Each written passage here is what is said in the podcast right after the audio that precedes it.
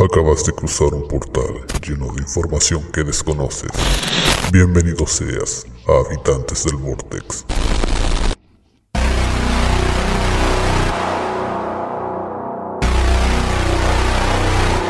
Porque hoy es viernes y el compadre Hecho lo sabe. Cruel. Ah, estamos en un nuevo capítulo de Habitantes del Vortex en la señal de ultimobit.cl y en la plataforma Spotify y en todas las otras plataformas de podcast que nos puedan encontrar. Y le damos la bienvenida a nuestros queridos amigos. Jumi, ¿cómo estás? Pues en una posición de 90 grados, sentado.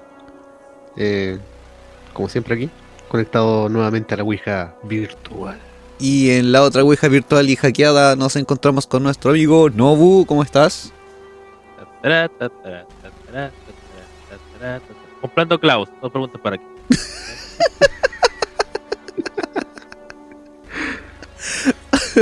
Yo pensé que estáis preparando el vino. No, La eh, sangre de Cristo. claro, es que, claro, estoy preparando vino. como- estoy tratando de hacer una pequeña pyme, pero estoy no, tiene que ver un poco con la alquimia. ¿Cómo convertir el vino en aceite? Porque el vino, el vino está más barato que el aceite. Pero el vino lo transforma en vinagre fácilmente. Pero claro, Sí, pero vo- ¿cómo- ya sea lo que vas. un huevo- ¿Cómo hacer un huevo frito con vinagre? Eh, pero si eso se puede hacer hasta con agua. Puedes freír con agua. Sí, pero más rico con vino. De hecho, yo no sabía que anteriormente. Yo no lo sabía, mi abuelo sabía, sabía y decía como tan cueta yo. Es, es más sano, para que sepan, cocinar con manteca, pero con manteca real, no esa weá que compran la tablita de mierda. Esa weá que... No, de, Después- de, no. ri- de real manteca.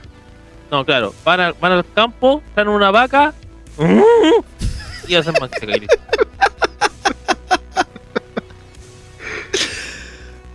Claro que después de Semana Santa, recuerden que hay, hay que comer pescado. No sé si frito porque está más caro que la No, pero hay que. con- El tema es no comer carnes rojas. No, de hecho, nos vamos a dar un lujo, vamos a comer pan con aceite. ¿Y el salmón? No podemos comer salmón. Eh, no. Es carne Pero roja. sí podemos, sí podemos comer lupina chilena. Sí, es salmón la agua, pero la agua sale en el río. Claro. Podemos comer canicama, pero hay que sacarle la parte roja. A mi cama esa cuestión tiene hasta partes de filipito, bueno, esa cuestión tiene. Más santo todavía. Claro, Eh, eh, claro, el cuerpo de Cristo. Y el de Felipe también. Llegar, llegar a Canicama, el cuerpo de Filipito. Felipito.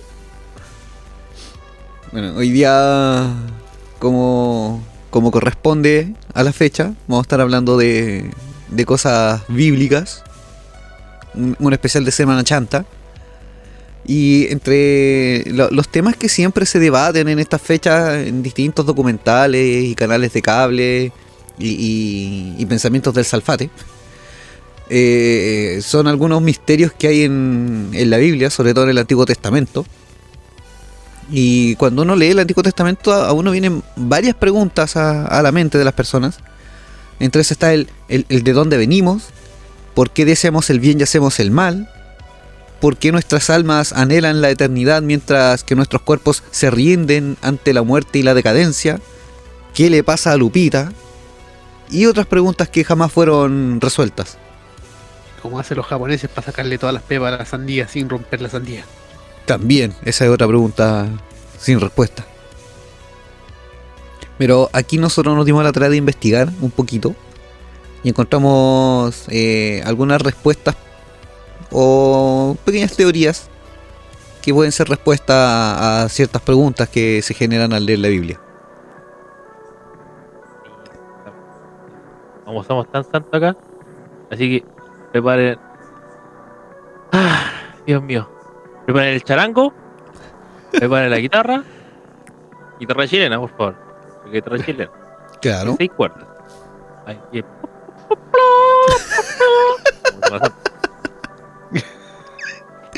Ay, no quiso mal mi familia, bueno.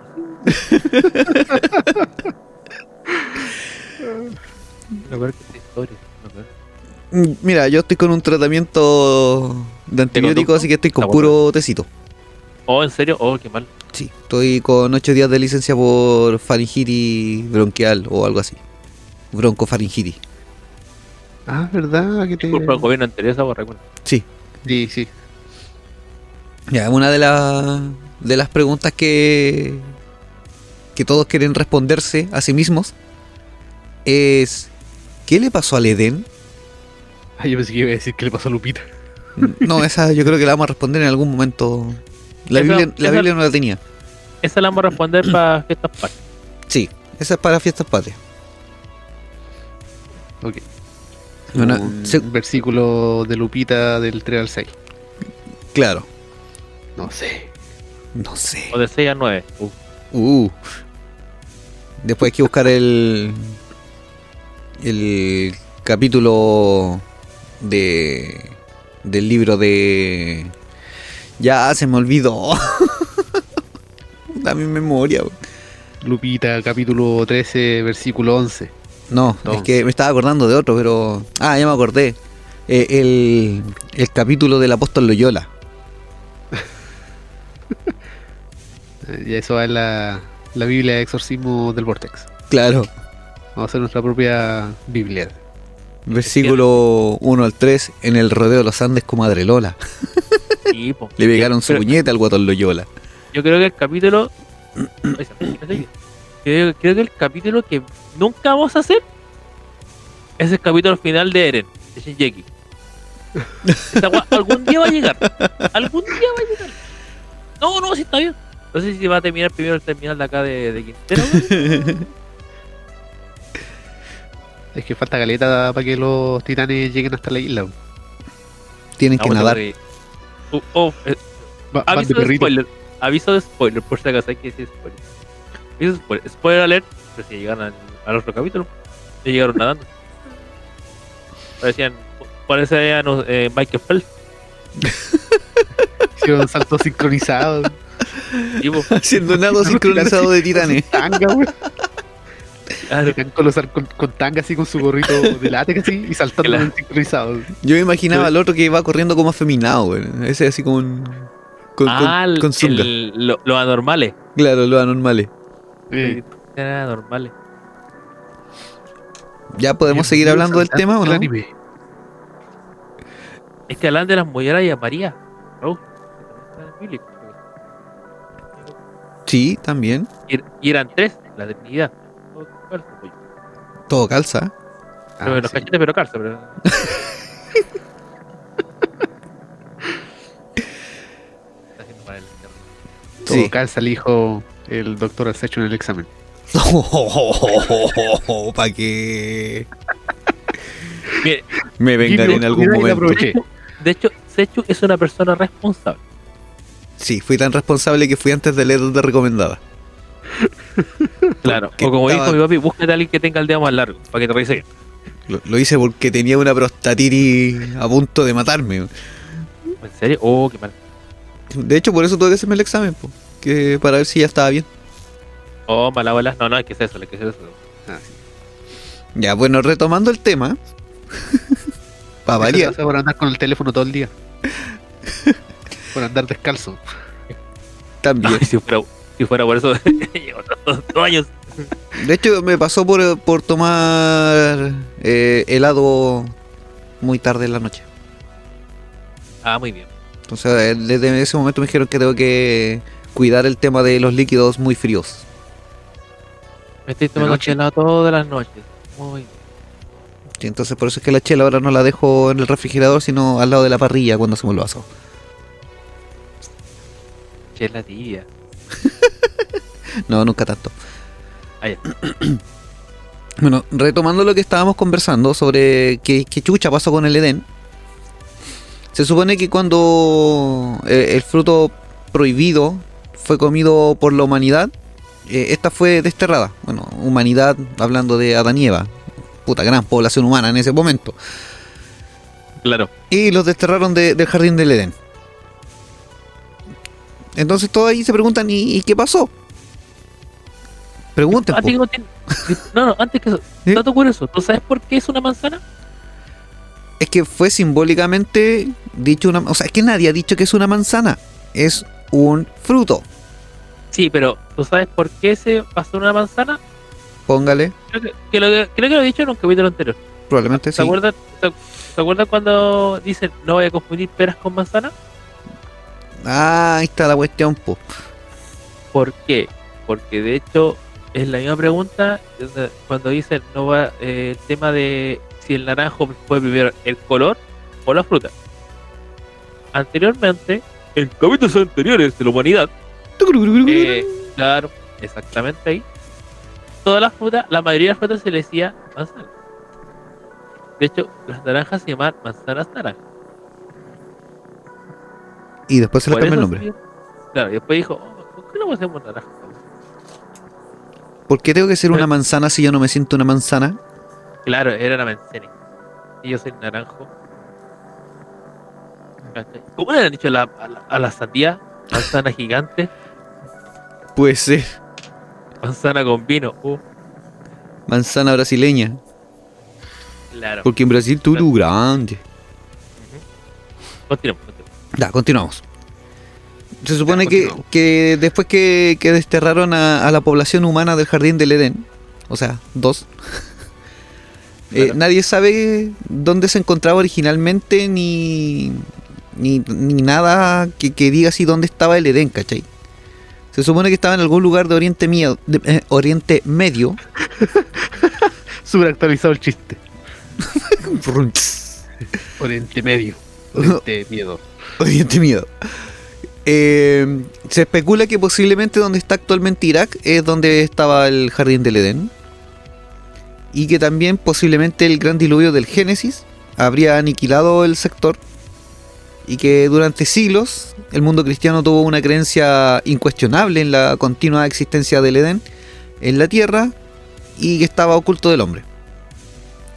Pero eh, Santo Tomás de, de Aquino escribió que el paraíso terrestre estaba cerrado por montañas o mares o alguna región tórrida que según él no podía ser atravesada. O sea, es como, bueno, está por ahí, en algún lugar, escondido detrás de montañas o árboles o mar o ríos o no sé, cualquier cosa, pero está. No sé dónde, Está por pero ahí, está. pero aquí no. claro. O sea, o sea, eso quiere decir que, ¿sabes quién puede saberlo? ¿Quién? Las madres. Hay que mandar una madre a buscarlo. ¿Sabes por qué? Ellas encuentran todo. No, no, no. Además de eso, No cuando sé. te mandan, oye, anda a buscarme eso que está ahí, eso, eh, eh, arriba de eso, de eso. Ah, sí, Eh, También. Sí, ahí mismo. Es, ahí, Eh, eh, te eso, dije que estaba ahí. Claro. Y si yo la encuentro, ¿qué te hago? Es lo mismo que estaba pensando. Madre, son- Ya, la, creencia de, de la existencia del Edén era tan firme que fue presentada hasta en los mapas medievales. Ahí también se representó la existencia del Edén. Y la creencia persistió en la era de la, explora- de la exploración.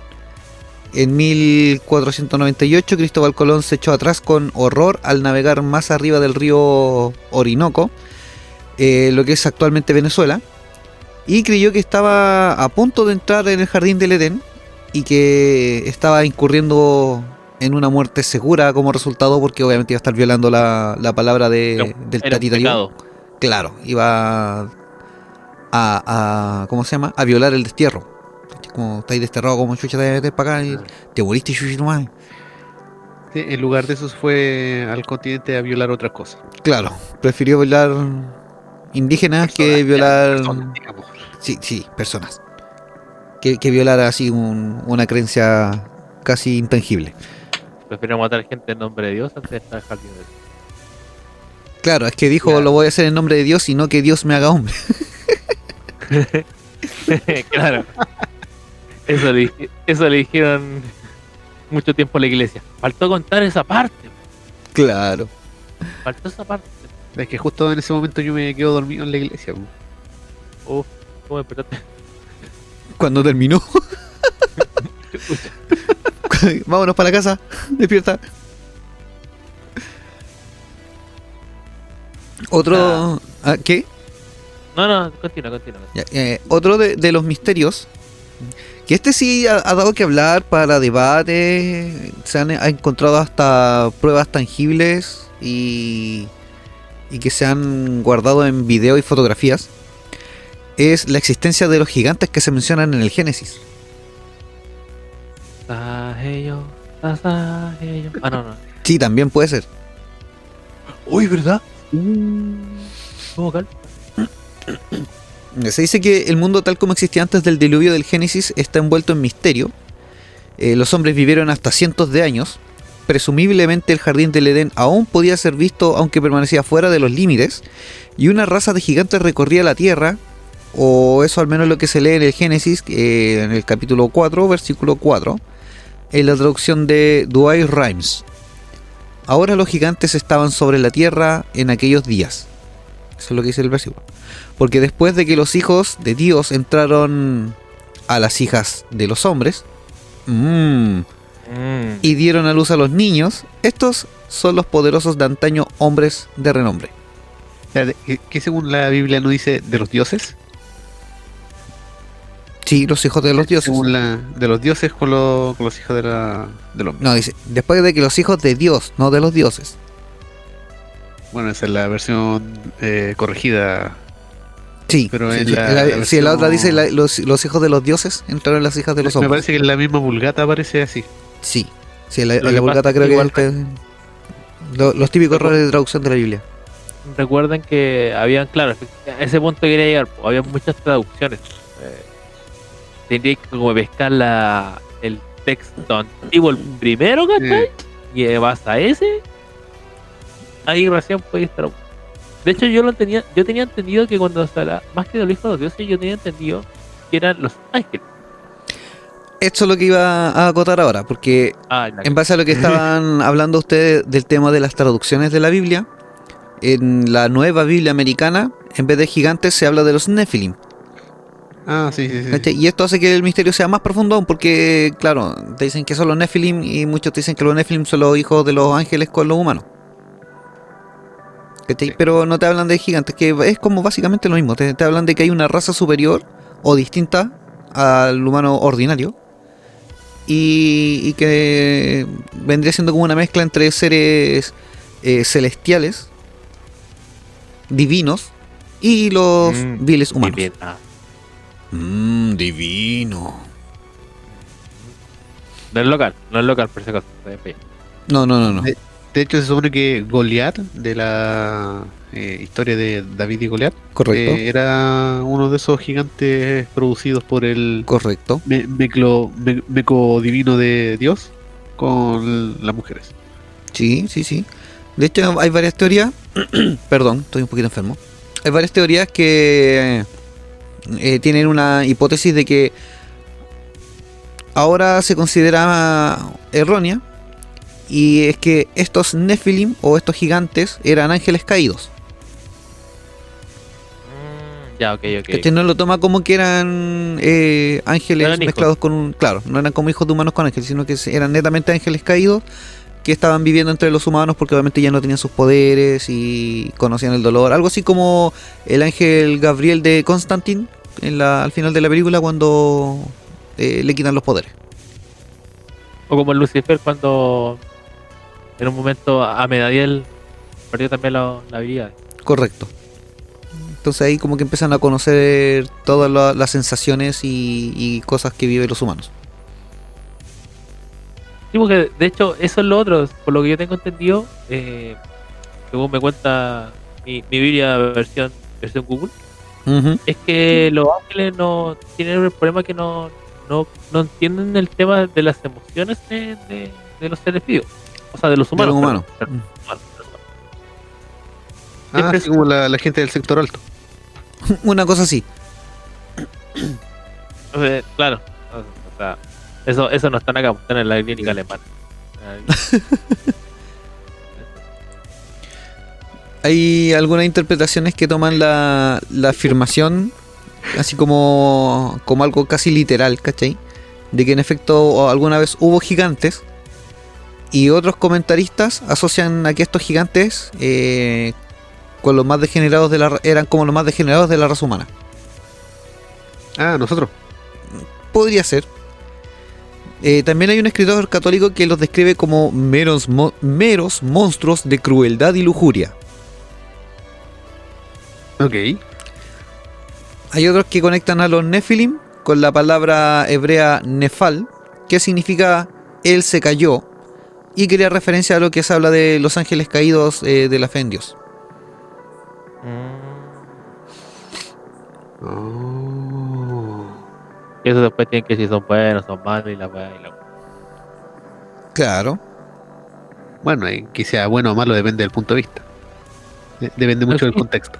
Es que lo que pasa es que la iglesia, a ver, el catolicismo siempre se basa en que o alguien es 100% bueno, ojo, el catolicismo, o se cuenta el catolicismo, o 100% malo. No hay como un Pero término medio. Claro. Y una frase que yo por lo menos he aprendido es, no hay blancos ni negros, solo matices Por eso hay que ver el, el punto de vista, porque para la religión una cosa puede ser buena, mientras que para otra persona que no es de la religión puede ser algo malo. Como comer un cerdito, Como hacerle comer, comer cerditos judíos. comer carne en Semana Santa. O también es eh, esa, eh, otras religiones en la cual las transfusiones sangre. Ah, sí, correcto, el- los testigos, me parece, o los evangélicos. Creo.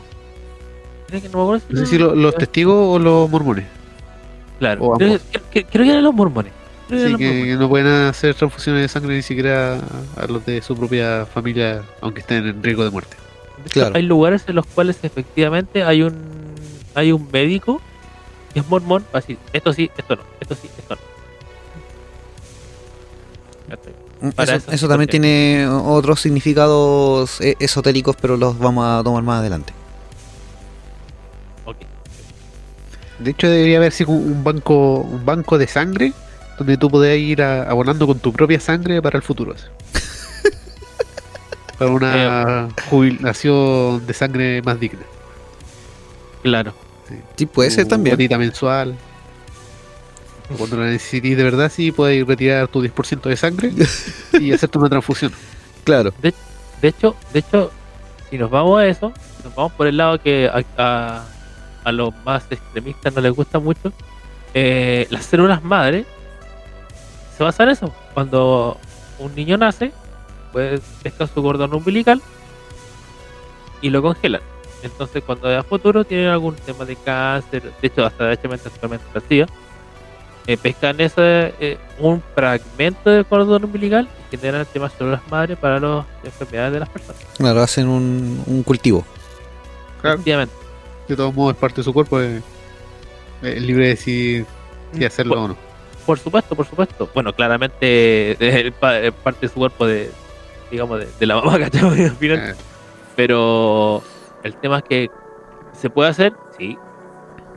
Se paga. Tenéis que pagar membresía. Como todo. ahora. Tenéis que pagar membresía.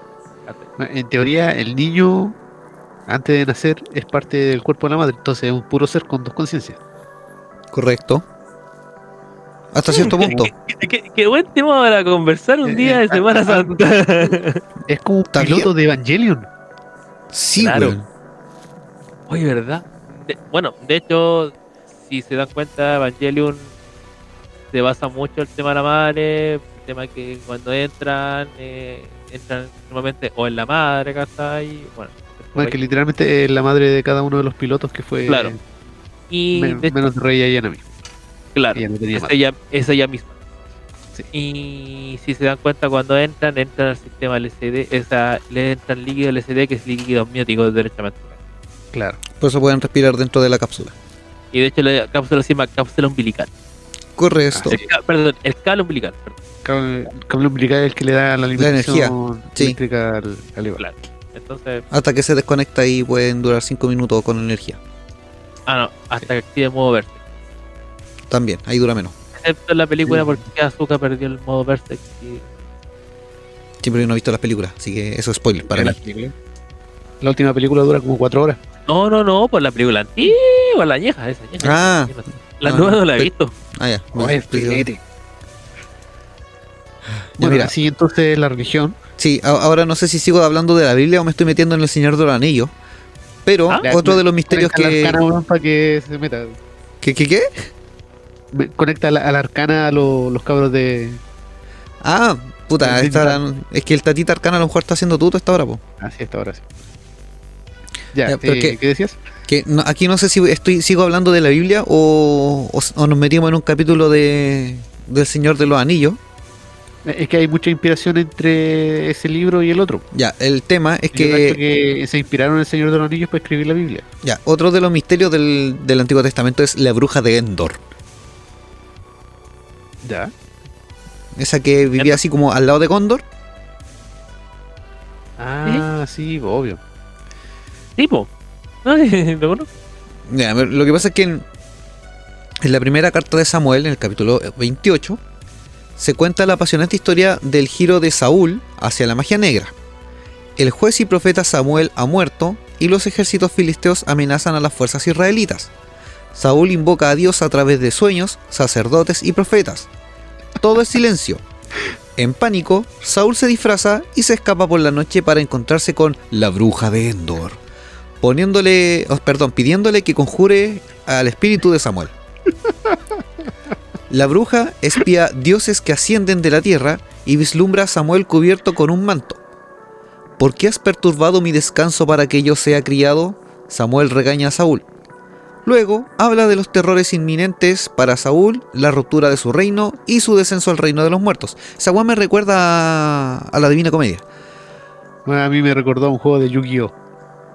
También, Y sacrifico a los apóstoles, y ahora tengo las dos piernas y los ocho brazos de Dios, y convoco a Dios, Jehová.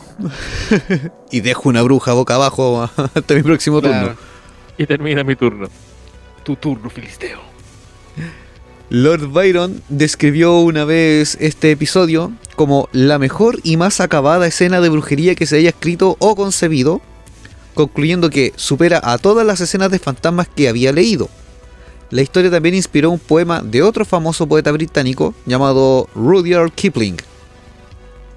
Para los cristianos, la bruja de Endor presenta un obvio problema histórico y teológico.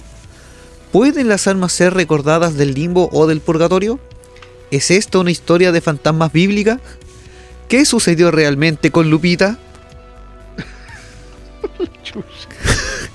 Tenemos Lupita, estamos invocando muchas veces Lupita barra España, weón, y- Como la nigromancia estaba prohibida en el antiguo Israel, algunos intérpretes como el reformador Martín Lutero dicen que el espíritu era realmente un demonio.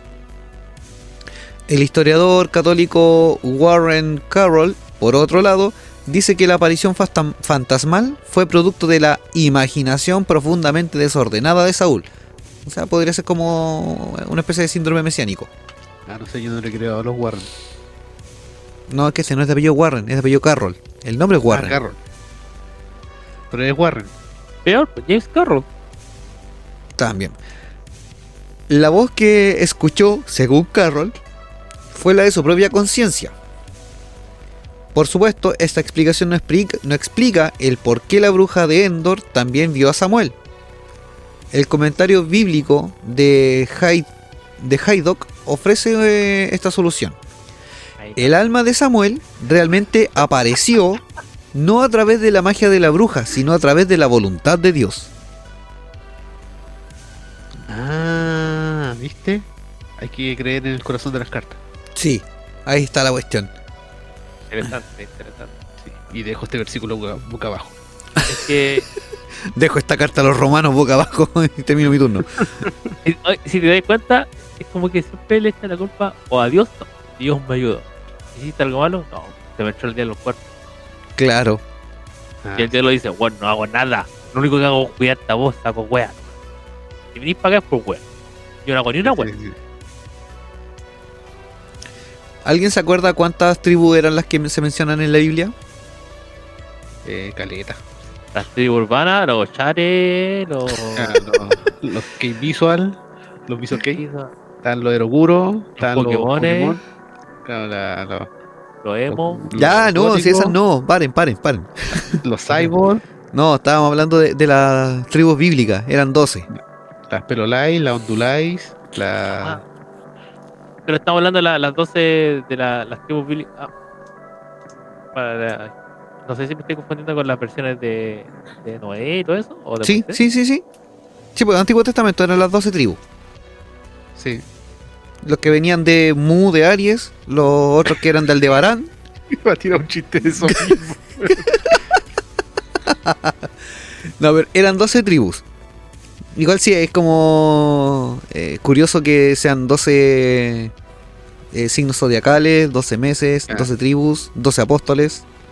Se repite bastante el número 2. de- Es que en eh, numerología 12 se eh, simplifica a 3 y 3 también tiene un significado como muy especial dentro de la numerología. No lo recuerdo ahora, lo podemos buscar después. Pero sí, pero la, eh, la- que ver con la religión sí. Sí, pero, pero tiene que ver con, Es que lo que pasa es que la, la religión en sí, el catolicismo, no me refiero al catolicismo actual, sino que originalmente ya venía como de creencias, entre comillas, paganas, o más arcanas, por así decirlo, que también tenían que ver con lo que era la cábala, que es de los judíos. Y, y de ahí se ramifica mucho de lo que es eh, el, eh, ¿Cómo se llama? El tema esotérico, el ocultismo, ¿cachai? Y todas esas, todas esas manos. Entonces, no, no, no llama la atención mucho. A ver, no, no es que no llame la atención, sino que no. No deja de ser coherente para los judíos el tema de la numerología por la cábala. Sí es, es como visto raro dentro del catolicismo y, y el cristianismo en general, porque para ellos es como tener contacto con el demonio, brujería y todo lo demás, y que son cosas prohibidas por Dios. ¿Cachai? Va, va por ese lado. Sí. Pero retomando el tema, Ya, ya. otro de los mayores misterios de la, de la historia y del mundo en el siglo, o en el año, perdón, eh, 732 a.C. Eh, ¿Cómo Asiria. cagan los conejos dentro de las papayas? ¿Y por qué? No. Mira, Asiria destruyó el reino de Israel y reubicó a 10 de las 12 tribus en el territorio de la antigua Mesopotamia. Aparte de una mención en el libro de Tobías, estas tribus parecían haber desaparecido de la historia. Que después como que no se nombraron más en, en la Biblia. Sí, Eh, porque los, los sacaron los sacaron los, los apócrifos que habían respecto a eso. es muy probable, No, es muy cierto. es muy certero. Se habían eh, varios versículos que hablaban sobre la antigua Mesopotamia y todo eso. De hecho hay... que- Los eh, más muertos. claro, Sí, sí, sí. Entonces llegó el, el curita, dijo, esto no me causa alegría, esto no me va a dar el diezmo, vamos a sacarlo. Claro. El, de hecho hay varios eh, testamentos que son de, de los otros apóstoles, se supone, que se han ido encontrando pero nunca se revelaron porque iba a ser como muy controversial para la- la- el catolicismo, para la iglesia. Sí, pues, es como cuando dicen que la, en, el, en el Vaticano está lleno de libros y cuestiones así que no. Están ahí. Sí, Nadie más tiene. sí. Eh, de hecho no, no tenía acceso a ciertos lugares de la biblioteca del Vaticano. Claro. Bueno, el destino de De las, hecho, de en, las en tribus... el, en el Vaticano, en la biblioteca del Vaticano, está la primera edición del Condorito firmado por Pepo. Che, tú, ¿Por qué lo dejé hablar? Ya, el destino... Tiene, tiene la colección de Caleuche completa, weón. No, con esa weá me matáis, po. Tiene la- las ediciones que ya no se volvieron a, a, a fotocopiar, sí, él las tiene el, Vaticano así, las lee todos los- toda la noche. Eh, claro, los el Papa las lee para dormir. Tiene los tecitos sin cortar. De hecho, tiene un diario así con toda la bomba 4 completa. así. La primera, la primera bomba 4 era la es, música. es el de las bóvedas prohibidas. Claro. Ya puedo, Sí, ¿puedo seguir hablando del destino de estas tribus desgraciadas que, que estábamos hablando. Ya, eh, el destino de las tribus fue un misterio total y pasó a ser una leyenda. Y en el siglo XVIII, un explorador portugués llamado Antonio de Montesinos afirmó que las tribus estaban entre los nativos sudamericanos. Eh, algunos de la etnia Igbo en Nigeria dicen que descienden de estas tribus y hay afirmaciones similares que se hacen sobre los judíos Falasha en, Eto- en Etiopía, mientras que los mormones creen que las 10 tribus se constituirían en territorio estadounidense. Sí, quería mencionar eso mismo. ¿Qué, qué, qué religión, disculpa? Los mormones. Los mormones. Según los mormones, eh, Jesús pasó por, por Estados Unidos también. Con el mayor respeto, si alguien acá es mormón. Pero ¿cómo le puedes creer a una religión, weón, que dice que la Biblia la encontró en el patio, po, weón? La encontró en el Eh, patio, weón, ya vio y dijo, ¡ah, acá está! Bueno, eh, hablando de cosas ilógicas, tenemos para largo. Eh, sí, Eh, está- te puedo hacer otro, otro de una capítulo. religión donde una paloma embarazó a una mujer. Ahí hay teoría. La paloma se Ahí hay zoofilia. No, no, no, no, la paloma se llama... No, la paloma se llamaba Limpito. Pues sí. Sabes. Em, Carroll. Warren Carroll, simplemente dice que estas 10 tribus se convirtieron en parte de la más amplia eh, diáspora judía a través del mundo mediterráneo, pero también las relaciona con el desarrollo del zoroastrismo, una religión persa que enseñaba que había una creación, que es un cielo y un infierno, y que será un salvador y una resurrección, según el historiador Nigel Cliff en la última cruzada. La conexión es aún más sorprendente si consideramos que los siglos más tarde, em, tres sacerdotes zoroástricos desafiaron los desiertos árabes y fueron más astutos que Herodes para rendir homenaje al niño Cristo. O sea, ahí te hablan de los tres reyes magos. Los tres reyes magos. Y podrían haber sido cinco. Yo conocía que eran cuatro. Sí, el cuarto rey mago. Ah, es que en un capítulo de Habitantes del Vortex hablamos sobre la que podría haber sido ¡Cierto! La quinta la rey mago. Sí, que al Sí, final se decir- perdió y nunca pudo llegar y por eso anda buscando al niño por ahí todavía. sí. Y si quieren saber más de ella, tienen que ver el especial de los personajes navideños de la temporada 1, creo que fue. Sí. De hecho, para que sepan, los reyes magos nunca llegaron juntos. Eso solamente sale en la película de Jesús Nazaret, que era más cortito. Weón. Que era, eh, eh, era mucho trabajo hacer el desarrollo de personaje de cada uno y ponerle su historia. Bueno, la, la película ya, ya duraba nueve horas. La película real dura nueve horas. Hasta que llegó el Señor de los Anillos. arco completo así con Melchor. Claro. Luego sí, la ova. La ova de. Es que mira, claro, Imagínate, era eh, Jesús de Nazaret con nueve horas de película que vendría siendo como la trilogía del Señor de los Anillos. Después viene el arco de Melchor, que es como el Hobbit. De hecho, Claro. Baltasar tiene un capítulo en la playa, weón. Después puede ser Baltasar como eh, el libro de... falta Sakura entonces, bueno, la versión de Play. eh, podría ser como el libro de... ¿Cómo se llama este libro? El que se supone que Eh, son varias historias cortas de Tolkien. Eh, Eh, ¿Sí, Marillion? el Silmarillion. ah, Silmarillion. ¿Cachai? La historia de, de Melchor. Eh, ¿Cuál es el otro? Eh, Gaspar. Gaspar. Gaspar. Eh, Gaspar. Gaspar, Baltasar y Melchor. Gaspar llegó nomás. Claro, la vio desolación de luz por Gaspar. ahí dijo, voy para allá. Claro. O sea, lo que pasa es que los Reyes Magos de por sí, o sea, según yo sin investigar, porque capaz que decir, no, bueno, no se llaman Reyes Magos por esto, pero me imagino que se llaman Reyes Magos porque los locos, además de ser buenos para el tema de la, de la estrella y toda esa cuestión, eran buenos locos temas en, de- en, en matemáticas, numerología, por decirlo de cierta forma. Sí. luego dijeron, calcularon esto, esto, ya, y ahí llegó. Y ahí llegó el libro de el libro que de álgebra. Claro. El Baldor. De El hecho, él Baldor. era el sexto rey mago. Baldor. Llegó Baldor así. Llegaron lo- los tres reyes magos y ofrezco mirra, incienso, oro. Le ofrezco un libro de matemáticas. Te ofrezco álgebra y cálculos. Claro. Le ofrezco problemas. No es suficiente y tiene geometría. O sea, igual es, igual es curioso porque la otra vez estaba analizando hablando del tema de matemáticas. De repente uno no entiende muchas veces la matemática porque no entiende el por qué. Siempre dicen, no, que ustedes las van a ocupar a futuro. Pero no te explican para qué. po. Entonces, de hecho, las matemáticas serían más simples si te explican para qué son. Es como la otra vez en, un capítulo, en capítulos anteriores hablamos del tema de los logaritmos. ¿Son Claro. difíciles? No. Ajá. Hasta, de hecho, si entendieras para qué sirven, los podrías aplicar en la realidad y te sería mucho más simple ocupar. Más que nada te explican la forma difícil o en el colegio de las matemáticas. Es que esa es la cuestión, ¿por qué tienen que hacer todo tan difícil? No te explican así todo clarito. Para alargar más la, la trama.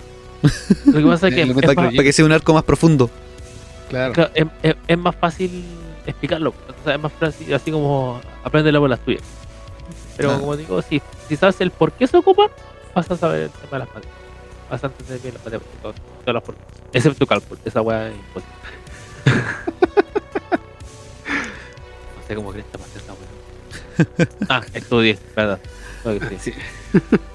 Tengo el último misterio. ¿Cuál? El arca de la alianza.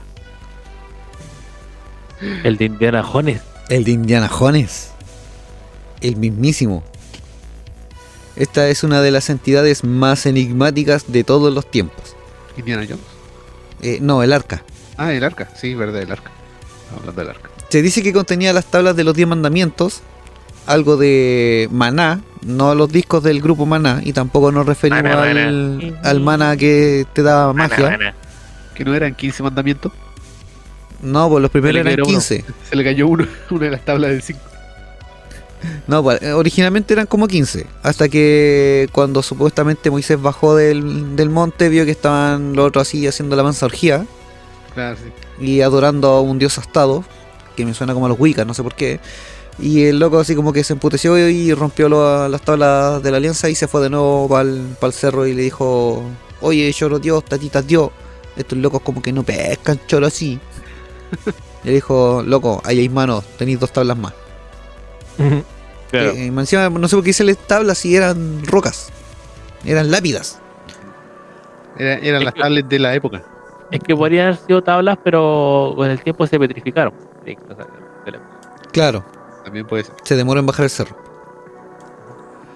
No, de hecho yo creo que estaba atrás de una roca así en la montaña, mirando eh, a ver qué estaban haciendo lo- los infieles, los, los impíos, para anotar justamente esos pecados. O sea, podría decir que puede, eh, eh, lo que estaba haciendo Moisés era un experimento social, viendo cómo se comportaban las personas. No, no lo estaba haciendo Moisés, lo estaban haciendo los extraterrestres. Entonces, capaz que estaba viendo y dijo: Voy a ver esto. ¿Qué pasa si yo me voy? Claro. Ahí estaban los, los aliens al lado de, de Moisés, mirando también así, oye, mira, mira, esos güeyes están adorando una figura que no es Dios. Sí, anota esa weá, anótalo. Claro, Entonces sacaron sus pistolas de rayos láser y empezaron a grabarla en una piedra y después le dieron. Ah, tac. No, voy a hacerlo muy fuerte. sí. Ya bueno, se supone que el, el arca de la alianza contenía los 10 mandamientos, un poco de maná y el bastón de Aarón, que también había, que, que había brotado. Ah, Eh, Es el, encerrado. bastón que pasaba, es el bastón que pasaba de generación en generación, ¿cierto? Sí. De generación en degeneración. sí. Sí, verdad. Era un poco en la, en la, en la era un poco en la, en la, en el pueblo. Sí, es que aquí después empezaron los Darwin Awards. Ah, muy bien, sí. Encerrada en madera de acacia dorada, estaba coronado por dos querubines dorados, ángeles asociados a la presencia de Dios. En el antiguo Israel, este arca era una fuerza a tener en cuenta, despejó el río Jordán, hizo caer las murallas de Jericó y mató al falso dios cananita. Incluso tocándola se pidió arriesgaba... ¿Ah? Se pitió a los nazis también. Sí. Incluso tocándola se arriesgaba a una muerte instantánea. Pero en el año 587 eh, antes de Cristo, después del saqueo babilónico de Jerusalén, el arca supuestamente desapareció. Las escrituras dicen que eh, no, o sea, dicen so- poco sobre su destino, aparte de que no sería reconstruida, según Jeremías en el capítulo 3, versículo 16. 3.16, Stone Cold Steve Austin. Ni siquiera yo me acordaba esa weá. Por poquito. Dos macabeos también dice que Jeremías escondió el arca en una cueva. Ah, perdón, es la segunda carta a los macabeos. Ah, ya. Eh, también dice que Jeremías escondió el arca en una cueva, pero esta anécdota se cita de otra fuente. Para más información sobre la interpretación de este pasaje, por favor convocar a Dios y preguntarle la verdad y la y cuál es la, la verdad de la milanesa. Claro. No, existe una enciclopedia católica y el comentario bíblico de Hydecock. Para ser atendido por un querubín, Marque uno. Se han hilado docenas de teorías sobre lo que sucedió, desde afirmaciones de que está escondida bajo el Gólgota por los judíos, eh, que fue robada por un faraón egipcio, que de eh, alguna manera terminó en posesión de una tribu afri- africana lemba o simplemente fue destruida por los babilónicos. Una de las que hay, no sé en qué país está, parece que en Israel, que hay como una, una iglesia, un templo donde supuestamente está resguardada la, el arca. sí, pero tienen una réplica. apostados en todas partes para 24 horas todos los días. Claro. Es que, pucha, es que puede ser también como lo que pasa con la. No sé si lo vas a comentar, Techo, como antes, el tema de la lanza Longinus. po. Claro. De hecho, en la teoría de lanza Longinus hay como cuatro, po. hay cuatro como lanza Longinus. Una está en el Louvre, otra está también efectivamente que en Israel. Está ahí. Y el como varias. que también hay otra. Sí, hay una Sí. enterrada en la luna. Claro. Ah, No. sí. No, po, no, es. No he visto la película, pero ya.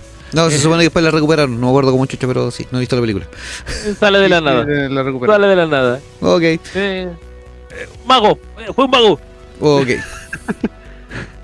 Sí, Uno era Longinus y el otro, ¿quién era?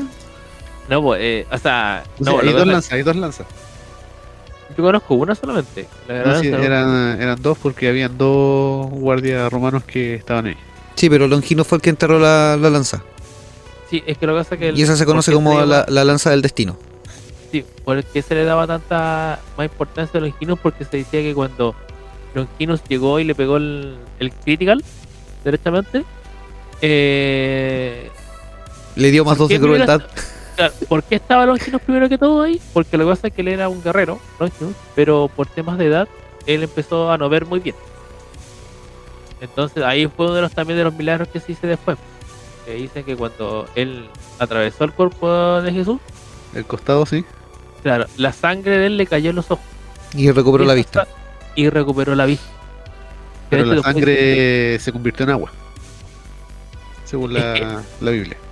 Claro, pero es que lo que pasa es que después creo que el cielo dice que el cielo lloró, tembló y toda la cuestión.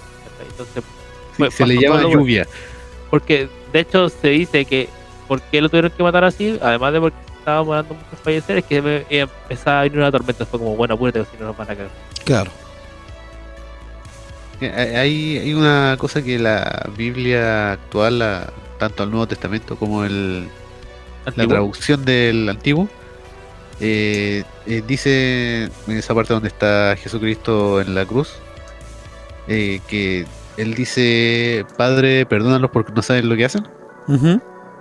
Bueno, según la, la versión en, en latín de las versiones más antiguas de la Biblia, lo que él dice, no me acuerdo las palabras específicas en el latín, antes me las sabía ya, ¿no? Pero lo que él dice es poder, abandóname, ya que él no podía morir por ser un ser divino, Claro. mitad divino, Claro, un y semidios. él ya estando en un, en un eh, tormento tan grande, él ya prácticamente rogaba a su padre Morirse. que el poderlo abandonar a su cuerpo para poder morir y ir eh, hacia su lado, hacia el cielo. Claro, como que dijo, por el poder del cielo, Claro. yo entrego el poder. Y ahí, Pero Claro. llegó la, para la Biblia sonaba más bonito lo otro, sí, perdónalo, sí, claro. yo me sacrifico por todo. Pero es que eso también son temas de traducción y de interpretación. Claro, Sí. sí, pues sí. Hay muchas versiones de, de la. De hecho, si se dan cuenta, siempre cuando se muestra la Biblia, se dice como, no sé, esta carta de tal, de tal eh, párrafo, ¿cachai? Dice así, después dice este compadre la dice de otra forma, ¿cachai? Claro. Es como distintas explicaciones del, al- Eh, a lo mismo. Igual toma en cuenta que la Biblia fue escrita por más de un escritor. Claro, exacto. Bueno, de hecho, por eso están los salmos, o sea, los, perdón, los, los- las, cartas de, de, no sé, pues, de Lucas, de Génesis, de todo ello. Ya. De Evangelion, ah, no sé, También. Hay varios distintos. Es como contar. No, ya, si vamos nosotros a un carrera y le pegan a un weón, los tres no vamos a decir la misma forma. Pero que nosotros vamos a estar ahí, pues esa es la weá, pues. Sí. Los que creen en la Biblia, no, pues. Ah, pero es que, por eso digo, pero es que si se dan cuenta, según la Biblia, según lo que se dice la Biblia, ¿cachai? Se que- trata lo posible que se parezca lo más posible a, a los reales. Es como Y que. De, de hecho, la Biblia es como cuando mandáis a hacer un trabajo grupal y cada uno tiene que hacer su parte y después juntarlas todas en una. Claro, sí. De, de hecho, de hecho es eso, sí, pues, de hecho es eso, efectivamente. Como que todos todo. hicieron la misma weá, pero dijeron ya pongámoslo en orden distinto y decimos que son puntos de vista, ¿no? Claro, efectivamente. Sí. Eso me recuerda cómo diablos mi tesis. me- Yo también, bueno. La conté 10 minutos antes. Es que en serio, mi tesis la terminé 10 minutos antes de presentar la junté con mi otro compañero. Hombre, cosa, weón. Pero bueno. Viví el extremo, para que sepan. Ya, siguiendo con el tema. Una de las afirmaciones más intrigantes es la de la iglesia ortodoxa etíope, que dice que Menelik, el supuesto hijo del rey Salomón y la reina de Saba, se llevó el arca a Etiopía, donde ha estado desde entonces y permanece secuestrada hasta el día de hoy en un pequeño santuario en forma de cobertizo en la ciudad septentrional de Aksum, donde solo el monje ortodoxo puede verla. Esa es la, la que yo decía. Correcto, sí, hecho, ahí va. De hecho, ahí está visto claro, como video la cuestión cuando voy a Sí. Ahí No me acordaba que país era. Ya, en Y- la... Y tienen guardia afuera. Sí, Sí. tienen un Sí, perímetro grande con rejas enrejado y tienen guardias por todas partes armados. ya, en la ortodoxia etíope, el arca no es una rareza o un artefacto hi- histórico. Es el centro de su fe. De hecho, ninguna iglesia en Etiopía es un lugar de culto válido a menos que tenga una réplica del arca en su interior. Es como que acá en, en Occidente, ¿cachai? Tení una iglesia que tiene que tener el crucifijo o un Cristo para que sea iglesia, ¿cachai? Allá es con el arca. O sea, su religión es como, bueno, si no tenías un- una réplica del arca, tu wea no es una iglesia. No, no sirve. No, pero No, tengo un Cristo, mala cueva, pero no tiene un arca. podcast. Po. Para, escuchar eh, el podcast tienen que tener un, algún producto así con el logo del, del Vortex. Es como una cosa así como que dijera y eso. Claro. Vamos a empezar a fabricar stickers y merch. cosas así. Tienen do- dos formas, o tener merchan o estar segura para entender esto. Claro. Claro. Vamos a mandar a hacer eh, carcasas de teléfono así porque así suena más desacrado el, el tema. Sí. Para que sea más satánico. La afirmación etíope es ciertamente extraordinaria, pero también lo es la supervivencia de la ortodoxia etíope. En el corazón de África durante el milenio entre el concilio de Calcedonia en 1400, eh, el 451 después de Cristo y la llegada de los misioneros jesu- jesuitas en el 1500. Muchos etíopes atribuyen el arca el haber sostenido su fe a lo largo de los siglos. Puede ser, o sea, como que se la creyeron. Una cuestión así. Se dieron tanto en cuenta que piensan que es larga. Pero es que el tema de la fe siempre se va a sostener en base a símbolos eh, que para Sí, ti sean sacros eh, o que para ti sean significativos. po. Por ejemplo, eh, los que son católicos, así como acérrimos, católicos católicos de, de real, para ellos el símbolo de la cruz o alguna imagen de un santo es como eh, un, un canalizador mágico para nosotros, ¿cachai? Eh, teniendo esos símbolos cerca para ellos hay milagros, ¿cachai? O está la presencia de Dios o, o lo demás, ¿cachai? Se, se sostiene su fe en base a eso. Ah, claro. O sea, yo siempre le he dicho que, que parte de la Biblia no entendieron que Jesús no le gustan las cruces, pero bueno, es otra razón. Sí. Eh, Es que te da para pensar muchas cuestiones, porque por ejemplo, claro, dentro de la, del catolicismo, tú, los católicos ocupan el crucifijo como símbolo de su fe, ¿cachai? Entonces, si tú tuvieras fe, por ejemplo, en, en un familiar que falleció atropellado por un auto, tendrías que andar colgándote un símbolo de un auto o de una rueda, ¿cachai? Como... Claro, efectivamente. Un mataperro así colgando. Claro. O no sé, po, eh, te- le tenéis mucho cariño en, en, en el tiempo antiguo, si le tenéis mucho cariño a otro pariente que mataron en la horca, andáis con una horca al cuello. Claro. Ya me imagino a los franceses con una guillotina, weón. O un loco se encuentra con un chip de perro. Oh, güey. Oh, Me pasa. sí. No, eh, Esos eran algunos de los misterios de- del, del Antiguo Testamento en cuanto a lo que es la Biblia. No sé si, si me va a dar el tiempo para abarcar un poco más de, de otro temita que tenemos acá. Llevamos... Es que si nos metemos con cosas de la Biblia, tenemos para hacer una temporada completa. Eh, sí, de hecho sí. Porque Yo por lo menos- aquí tengo una- algo que tiene que ver con exorcismos. Démosle. Sí. ¿Da? ¿Quién tie- ¿Alguien tiene sueño? Hablando sinceramente. Eh, ¿Yo no? Yo tengo sueños de, de grandeza. No, no se refería a eso. ¿Pero cuánto sería? ¿Un par de una media hora más? ¿O qué? No, yo creo que se puede dar en media hora, incluso menos. Ah, ya, entonces démosle. Démosle, démosle. Hablemos de Si no exorcismo. le molesta al tío Smerhouse, démosle.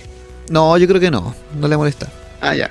Espera. Es que la- es es la versión de Semana Santa. Sí, pues, edición especial. Claro, la versión extendida. Aquí tengo. Mira, por ejemplo, aquí tengo un listado de 10 exorcismos que son los más famosos de la historia y que inspiraron películas de Hollywood. La siguiente parte del podcast no es un top. No, de hecho sí, porque son 10. Siete.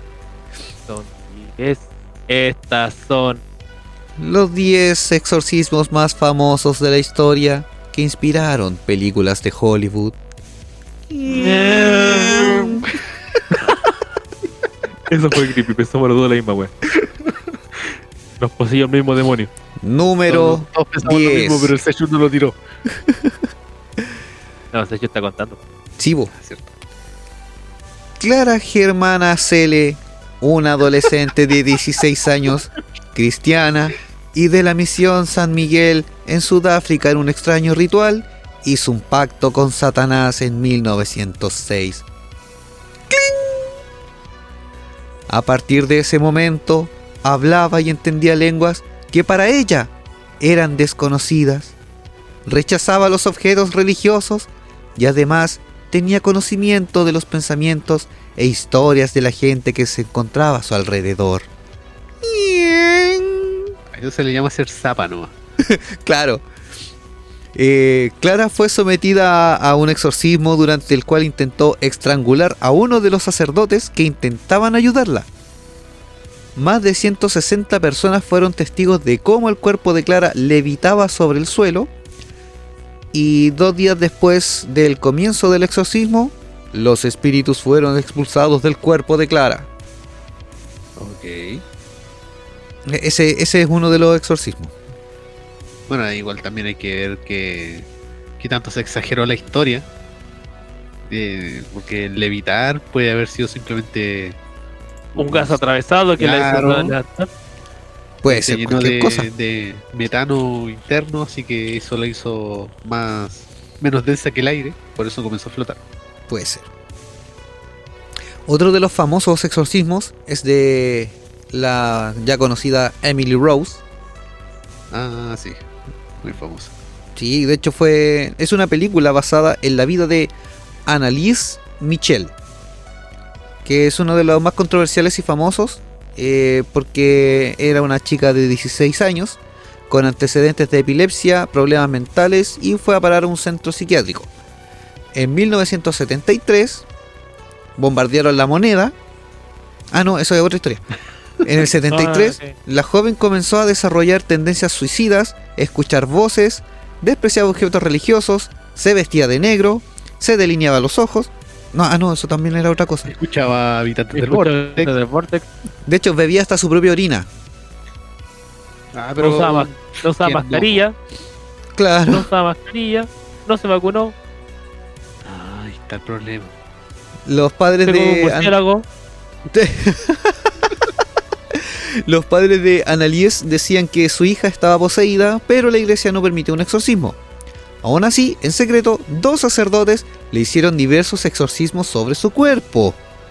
Mm. Su tratamiento de epilepsia y trastorno mental dejó de ser tratado. Annalise falleció en 1974 con solo 23 años, víctima del agotamiento. O sea, su cuerpo ya no resistió más y se apagó. Oh, Claro. No, no la alcanzaron a, a cargar. No, ahí se le cayó el sistema operativo y Claro. pantallazo azul. Sí, po, por- porque tenía entendido, ella no comía. De hecho, comía puros bichos que están así. Sí. Es proteína. Sí, es proteína, pero igual tienes que tomar agua. Ah, sí, sí. Pero tomaba su propia orina. sí, pero luego en tiempo Pero va perdiendo minerales, po. Ah, sí. Sí, de hecho, es el tema. Es como cuando la orinoterapia, la única orina que sirve es la de la mañana. Sí. Después ya no sirve. Ya no sirven las demás. Otro clásico del cine es la ya conocidísima El Exorcista. Una película de Ah. culto. De hecho, viene versión nueva. De nuevo, están todos remasterizando. Sí, están remasterizando. De hecho, ahora la. la o sea, no, recuerdo si no si, no recuerdo si es que viene. ¿Era la película lo que leí o era una serie que tenía que ver de la película? Ah, creo, creo que era una serie. Sí, algo así. Y que parece que era como la, la secuela de toda la weá y con los mismos actores, algo así. Sí. Ya. Esta película está basada en la historia de Roland Doe o Robbie Mannheim, que era un niño que quiso contactar a su tía fallecida a finales de 1940 con el popular juguete de Hasbro, la Ouija. Ajá. Y según revelaron algunos testigos, él decía que escuchaba voces que otros no eran capaces de oír y objetos como la Biblia y cruces levitaban a su alrededor. El pánico se apoderó de todos eh, cuando algunos mensajes aparecieron sobre la piel del menor escritas por algunas garras invisibles que además de las escrituras le dejaban heridas profundas. El exorcismo se produjo bajo la aprobación de la iglesia y el sacerdote tuvo que aplicar unas 30 sesiones que terminaron de forma agónica pero satisfactoria. El... Para el cura. Oh, sí. El filme, protagonizado por Linda Blair, que encarnaba a Regan McNeil, la niña poseída, en 1973, es considerado uno de los mejores en su género y fue merecedor de dos premios Oscar. Yo creo que no, no se los merece. ¿Tú Por lo culpa de crees? esta película fue que la, la Ouija comenzó a verse como satánica. Eh, claro, creo el pánico satánico. Sí. Otro exorcismo es el Ojo, de. ojo. Ah, dime. Ojo que, eh, ahí discreparía un poco con un Jumi porque la Ouija ya anteriormente ya era mal vista. Lo digo porque mi, mi madre eh, también me contó que la Ouija desde mucho tiempo atrás era mal vista antes de las películas. Ya, ¿te puedo aclarar un poco ante eso? Sí, dale, dale, dale más. Lo que pasa es que el exorcista que todos conocen, donde aparece eh, Linda Blair, es el exorcista 2. El ¿Ya? exorcista 1 trata efectivamente de un niño que se contacta por Ouija con un espíritu. Los espíritus. Claro. Ahí es cuando apareció este tema de- del pánico satánico hacia, la, hacia las Ouija. Hacia la Ouija. ¿Cachai? Sí. Con, con, Exorci- con esa película del exorcista, que eh, de hecho la de Linda Blair fue como la que tuvo más... eh, Eh, fue más pública, Ajá. claro, fue como más... No. Llegó más a la más gente. conocida. Fue más conocida. impactante. Algo más. Claro, pegó más. Así que ese es el la- detalle. La, Ahí es como la la... utilizaba para hablar con, con, seres- con los familiares muertos nomás. Claro, Claro. Era vendida por eso y se hizo más popular en los tiempos de la guerra, donde se le vendía a la gente para que pudieran hablar con sus con sus familiares familiares. muertos en la guerra. Pero antes era simplemente un juguete, una eh, Sí, pues, tradición. la- la- las vendían, pero vendían como juego y después empezaron a ocuparlas para otras cosas. Sí, y se creó de una tabla de picar ese- carne. Y ahora- la, y ahora la veía en corsé, la veía En polera, la en sombrero, bolera, collares, aro. tatuaje. Condones, creo que también hay así con forma de planchet. Sí, de todo. a sacar el demonio. Te voy a exorcizar por dentro. Claro. De hecho, Agua- sí, sí, sí, Cuidado sí, con sí, el agua bendita, por favor. ¿no? Sería así un buen conjunto eh, para parejas que quieran eh, algo nuevo así, o sea, unos calzones con, con la ouija. Y condones con planchette. Claro. Claro. Sí, A- adivina lo que te estoy escribiendo. sí. No, no diré dónde está sí ni el no, pero se lo deben imaginar. Otro de los exorcismos históricos es el de David Berkowitz, también conocido como el hijo de Sam o eh, ¿El asesino 44, Ah, que fue un asesino en serie. Se caracterizaba por dejar notas provocativas en el escenario de crimen. Llegó a matar a seis personas y herir a otras siete. Y en el verano de 1976 se le conoció como el verano de Sam, cuando Berkowitz fue identificado y enjuiciado. Confesó los crímenes alegando que fue por culpa de un demonio que lo había poseído. Fue condenado a seis cadenas perpetuas, aunque su condena fue modificada en 1990 al haber pruebas que enlazan a Sam con una secta satánica. ah, muy bien. Pero, eh. Ay, ay, ay. Es casi como la película del Conjuro 3, así el diablo me obligó a hacerlo. Vale por spoilearme la película. Ah, sí, pero eso fue inventado por los Warren. Sí, Pero la película no, po. no, pero es que la película no, no es, no es el spoiler. De hecho, el- el Ah. título de la película se llama eh, El diablo me obligó a hacerlo, pero tiene una cuestión distinta. Yo creo que la tomaron de aquí. Ah, De, perfecto. de hecho, lo que los Warren le dijeron a Ronald de Feo que dijera para eh, salirse de lo de Amityville. Claro, Eh, vos dile al, al juez que el diablo te obligó a hacerlo y que estáis poseídos. claro. Aquí Así tengo pueden otro. condenar por demencia y no por. por, por Es que claro, por demencia no te pueden condenar, pues sino que te internan. Ajá. Saludos. Pero te, te dan un, un chalequito cómodo con mangas largas y. No, te- Yo no, quiero no, no. Se acaba, se acabó el stock. Ya no hay stock. Fu. Va- Vamos a mandar a pedir unos. Vamos a mandar a hacer unos. Con Sí, el logotipo logo del podcast. atrás. Sí, Sí, sí. o en los brazos. Eh, que esté eh, entre los brazos y el pecho, así que cuando la- las crucí, eh, se forma el vortex. Uh, sí. Sería como algo de Patrick. ¡Uh! Perdón. Uh, ahí está buena idea. Ya. Ya, ya, ya. Vamos, vamos a madurar la idea después. Si hay algún costurero bueno escuchando el podcast, que se contacte con nosotros. Vive en Alemania. Sí. Vamos a mandar a comprar la- las telas argentinas. Lo vamos a mandar a Alemania para que las vendamos en Puede- Jamaica. claro. Las pedimos ahora, las voy a buscar en agosto. ¿no? Cuestión así. En volada. Arne Cheyenne Johnson se hizo famoso por ser el primer enjuiciado como demonio asesino. Sus representantes legales intentaron demostrar que el acusado no era culpable de los crímenes cometidos, pues estaba poseído. Johnson acabó con la vida de su casero en Connecticut en 1981 y entre los argumentos de sus abogados figuró que el motivo eh, eh, que el, el motivo fue haber vivido una infancia traumática y durante el juicio los famosos si- eh, parapsicólogos Ed y Lorraine Warren determinaron la posesión demoníaca como verás en este caso. Este, claro, este es el caso en el que se basó el Conjuro 3.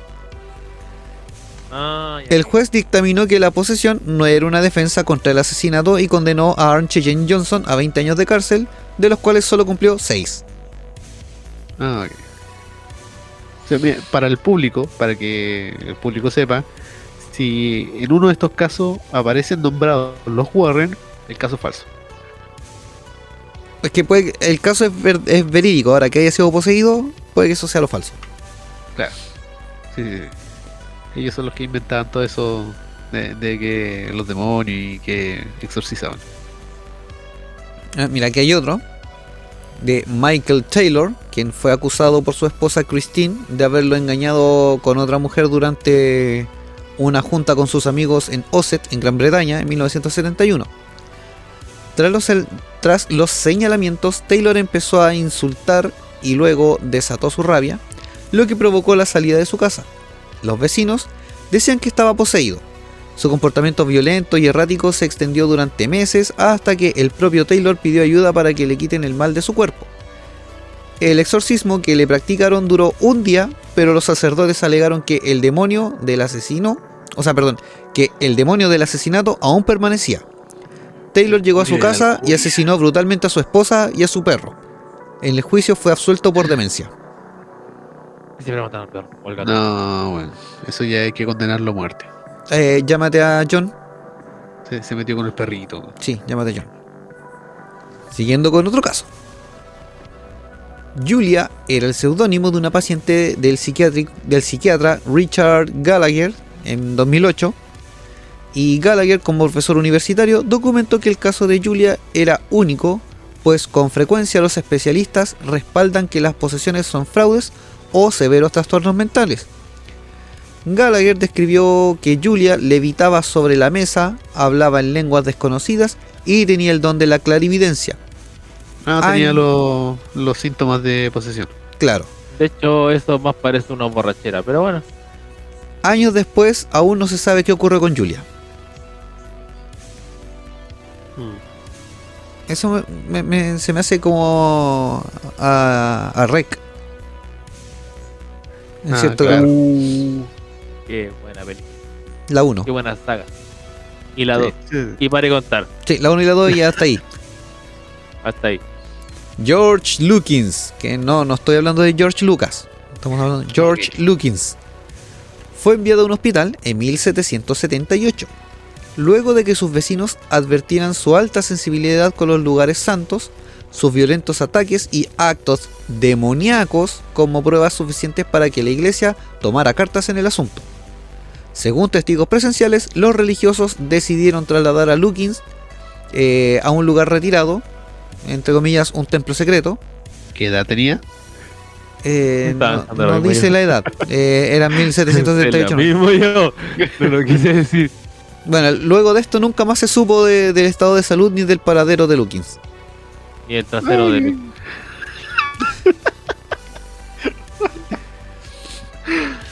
Pobre Luis. Anna Eklund. Ana era una chica de apenas 14 años que empezó a Ah, mostrar señales. hablando en latín. No, no, Ana Eklund, eh, el siguiente caso. hablando en latín del, de lo que le no- pasaba. Claro, no sabes nada que no están exorcizando silenciosamente. Están mandando a- a- algo le eclosionó a- al pobre. No, no, no. El siguiente caso Ah, no, es de Ana.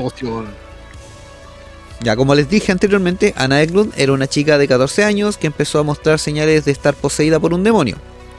No solo mostraba rechazo a objetos religiosos, sino que también practicaba, eh, sí, practicaba obscenidades sexuales y hablaba lenguas extrañas. Aunque en 1912 le practicaron un exorcismo, los demonios se alojaron otra vez en el cuerpo del adolescente y para entonces la decisión fue otra. La trasladaron a un convento apartado donde le hicieron más exorcismos que casi acaban con su vida, pero el resultado fue alentador. Luego trascendió que el padre y la tía de la jovencita practicaban brujería, por lo que se cree que eran quienes provocaban el mal. Eso se llama pubertad. Sí, después fue. Sí, puede ser. También se repitió lo mismo, se repitió lo mismo que le mandaron a un monasterio. Bueno, para- monja. Sí, pero ahora se salvó porque se fue con las monjas. Mira, esta parte te- le va a gustar a lo mejor al, al Jumi. A ver. Aunque parezca mentira, hay quienes se autodenominan demoniólogos o expertos en demonios. El padre Sí. Antonio Fortea es uno de ellos en España y el caso de Marta es uno de los más famosos y controversiales por pertenecer a una secta demoníaca y haber sido víctima de una serie de maldiciones por parte de una compañera de esa misma agrupación que canalizaba su ira en la chica.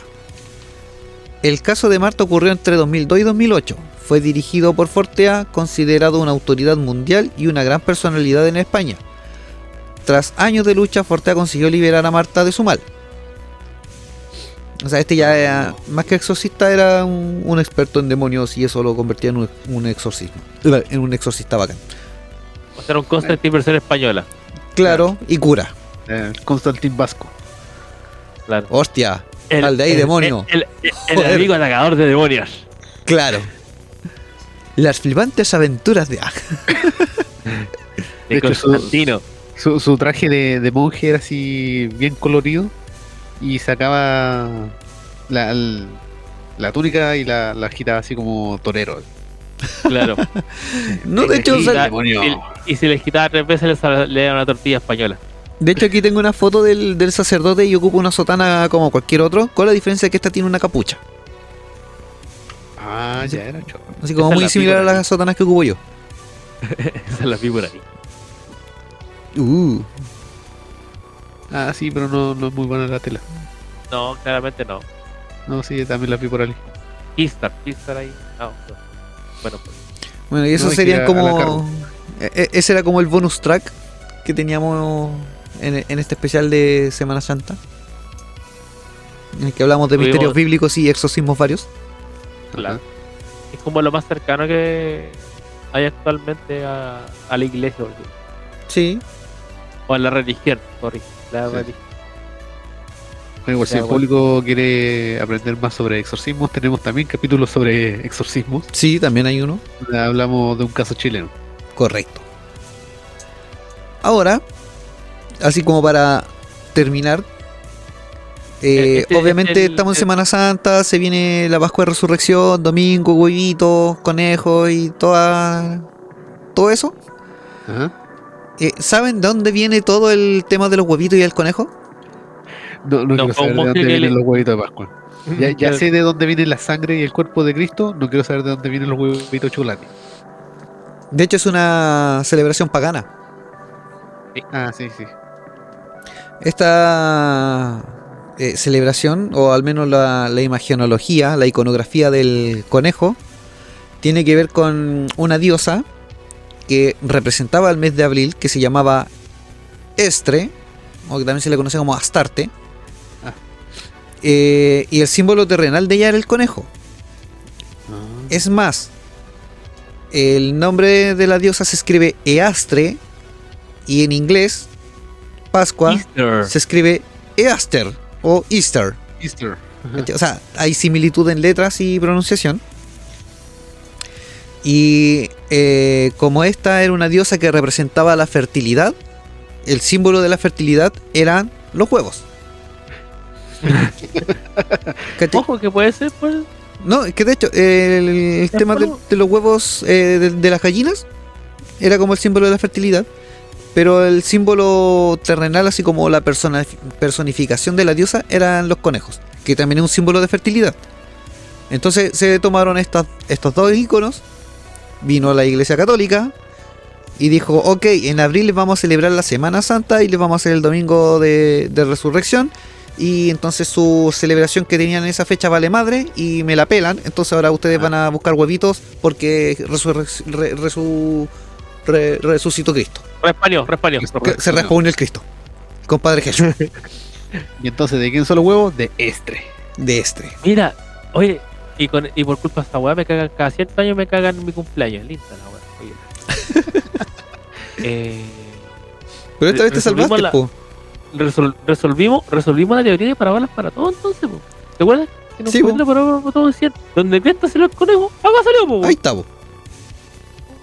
Ese es el origen de lo, del uso de los De huevitos los de, chocolate y. Y eso. De hecho, Yo los huevos. nacido en la, la última cena. ¿no? No, no, no, no.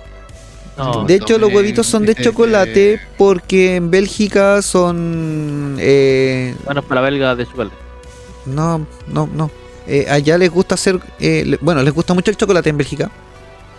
Y para estas celebraciones ellos hacían huevos de chocolate. Y esto fue como replicado Ah. después en Inglaterra. Y se fue expandiendo por todo el mundo. Es como las típicas costumbres que uno antes no hacía, o sea, y de a poco se han hecho. Sí, eh, esta- es que claro, todas estas eh, celebraciones paganas fueron después adaptadas o la- las tomó el cristianismo, las adaptó en cierta forma para atraer feligreses y que después se fueron expandiendo a distintos países, así como Halloween. También era una celebración pagana, Ah, después la llegó a Estados Unidos, se- le dieron como otro significado y después se fue expandiendo por las Américas hacia el sur. Y me imagino que también eh, las fechas concuerdan con el tema que ya se empieza a ir el invierno en el hemisferio norte, entonces empieza Correcto. a hacer más verdecito. Y sale el 420 y eso. Claro, va, va por eso. Claro, llega abril, huevito a mil. Bueno. claro. Pero, mm, Eh, no, no sabía honestamente. O sea, tenemos el tema de que una, una, una tradición que fue de país en país derechamente. Y también tenemos el tema que se basa en la aproximación de los nombres. Claro. Cuático. Te, te da para pensar. Y ahora, noticias añejas. Bueno, para nosotros añejas porque llevan una semana. Al menos hasta la fecha en que, que sale editado el programa. Ah, ok, sí, sí. Wesley Snipes, el actor de Blade y del Demoledor. Ya. Ah, ya. Después de su participación en Blade, se hizo fan de los cómics. Y él tiene su propia editorial. Y está lanzando un cómic. ¿Sí? Sí, de ¿Sí? hecho, él creó una historia con un personaje que se llama Richard. Y de hecho, él le pertenece Mandy House Studios. Es el, el estudio, Ah, que tiene Wesley Snipes? sí. ¿cachai? Y se unió con Gifted Rebels y PCB Entertainment. Y van a lanzar el cómic que se llama The Exiled o El Exiliado. Y es una historia protagonizada por un detective llamado Niles Roach Washington. La historia básicamente trata de que este detective persigue, a una- persigue a un asesino en serie tras un mortal ataque con gas. Y este villano utiliza herramientas que tienen más de 5.000 años y arranca la columna vertebral de sus víctimas. O sea, hace fatalities. No, sí, algo suavecito así para, para los niños presentes. ¿Cachai? La cuestión es que desde que eh, Wesley Snipes eh, participó en, en Blade, como que él tuvo el acercamiento a los cómics y ahí empezó a, a ¿cómo se llama? A, Interesante. a interesarse y a Ah. apoyar ciertos proyectos, ¿cachai? De hecho, él prestó las voces eh, para el juego de Demoledor. Que es la película que protagoniza con Sylvester Stallone. Ah, Que después cuando salió el juego, él que- prestó la voz y también dio como apoyo, así como editor. Estamos hablando de la O sea, película como El Demoledor, que- El Demoledor que fue un. un El que vaticinó el, COVID. No, no, además de eso, vaticinó lo, lo, la hamburguesa de, de ratón. También. Así que eso es por parte de, de- del tío Huele los Snipes o Wesley Snipes. Y por otra parte, algo que se está dando fuerte en, en Spotify, que nos está echando la competencia firme a los podcasts, son las historias que, que se están eh, editando a, a modo de podcast. Y entre ellas hay una que es lanzada por DC y Warner Brothers. Uh, sí, sí, sí, sí. Y es netamente una historia de Batman. Se llama Batman Desenterrado. ya. Eso no lo había escuchado ya. De hecho, eh, la fecha de lanzamiento me parece que era hoy mismo. A ver, si es que ya no se lanzó, déjame ver la fecha que no me aparece. ¿Hoy día de grabación o hoy día de estreno? Ah, no. Eh, la fecha de estreno mundial va a ser el 3 de mayo Ah, ya. en Spotify. El tráiler ya está disponible en Spotify y la historia va a estar en, en distintos idiomas, entre ellos el español, mexicano. Pero también se encuentra en portugués Brasil, en hindi, indonesio, japonés, italiano, alemán, francés, inglés. Obviamente inglés. Y hay en, en ruso no. No. Eh, no, No especifica, es que es ese entre varios idiomas. Es que no tiene Spotify. No, le- le- No, están cagados, po. Los, los vetaron.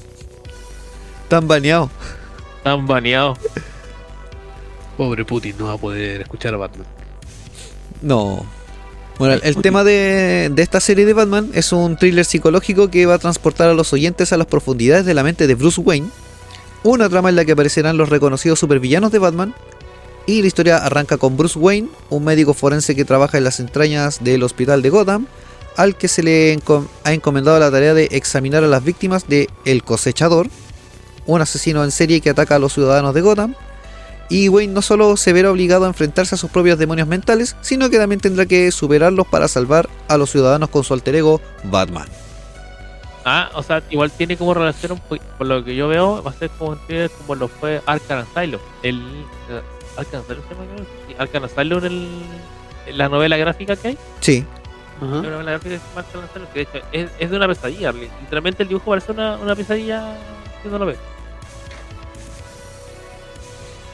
Ahora Pero uno. qué bonito. ¿Ah? Qué bonito que están volviendo los radioteatros. Weón, eh, Spotify te da para eso.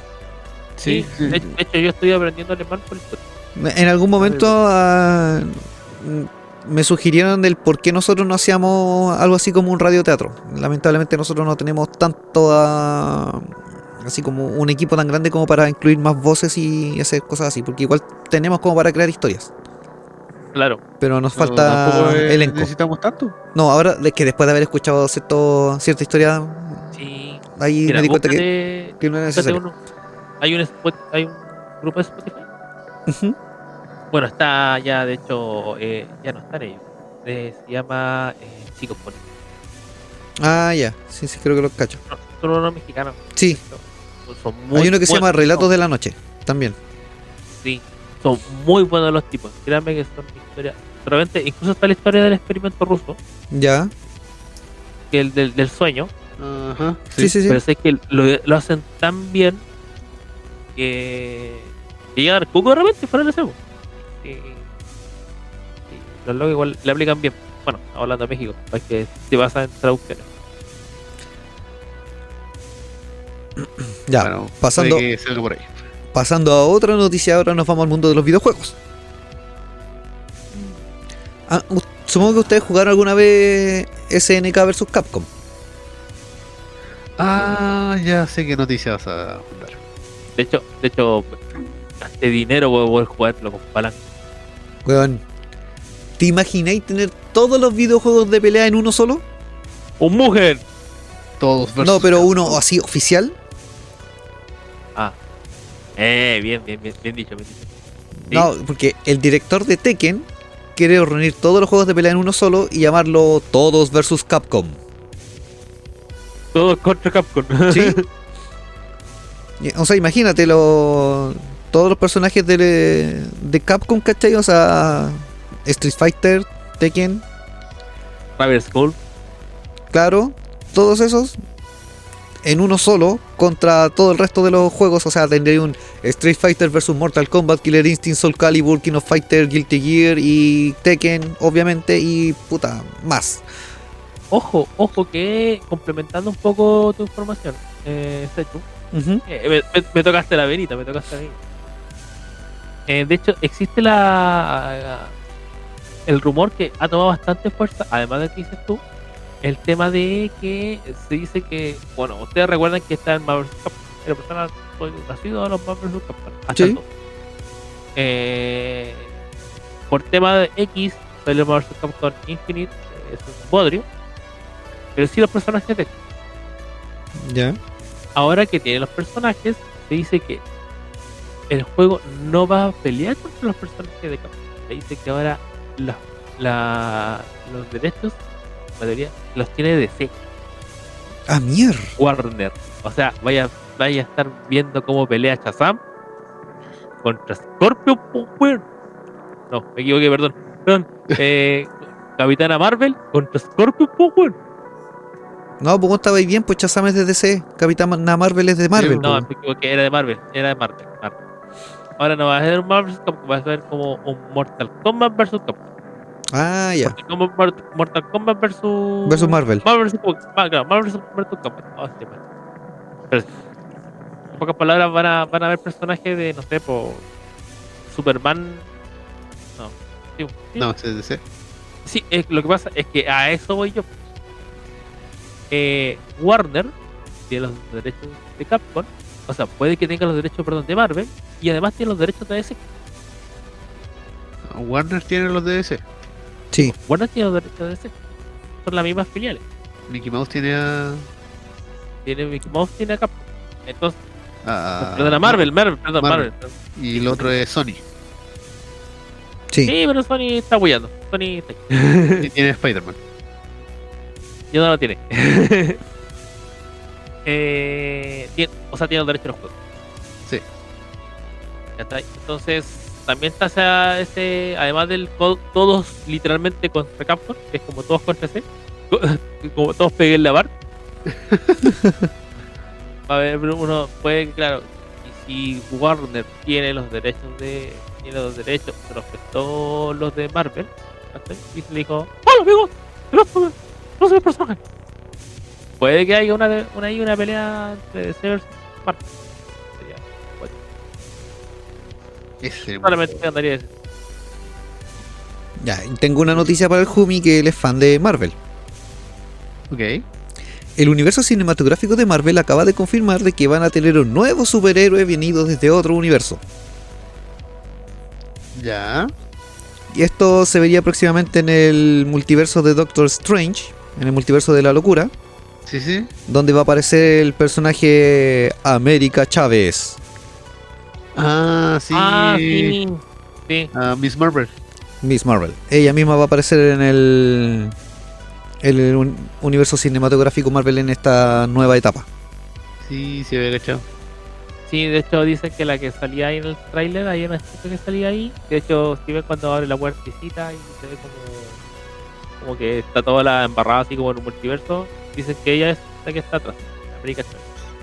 De hecho, ha- hay otros rumores que no están confirmados, pero hay rumores que los tres Spider-Man de Holland, de Maguire. eh, Maguire ¿Y Garfield? y de Garfield y de Snoopy y de todos los demás perros eh, se van a reunir nuevamente en una nueva película.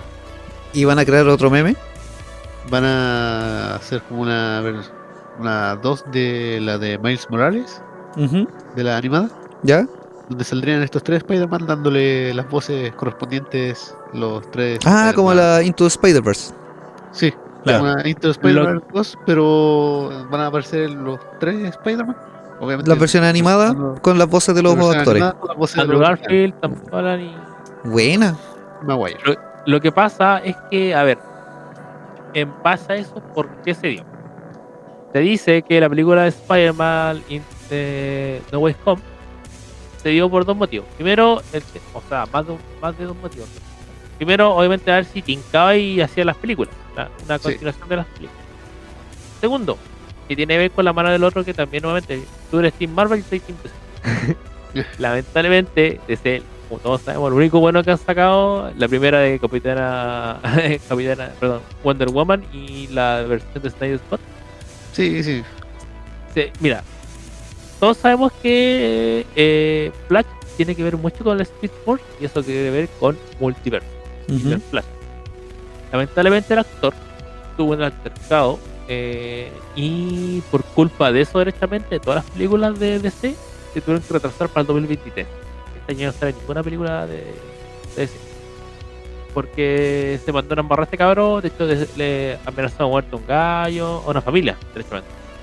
Ay, Mierda. Y lamentablemente, eh, Flash tiene que ver mucho con los multiversos. Sí, pues si se manda el flashpoint y ahí el Ah. que deja la caga.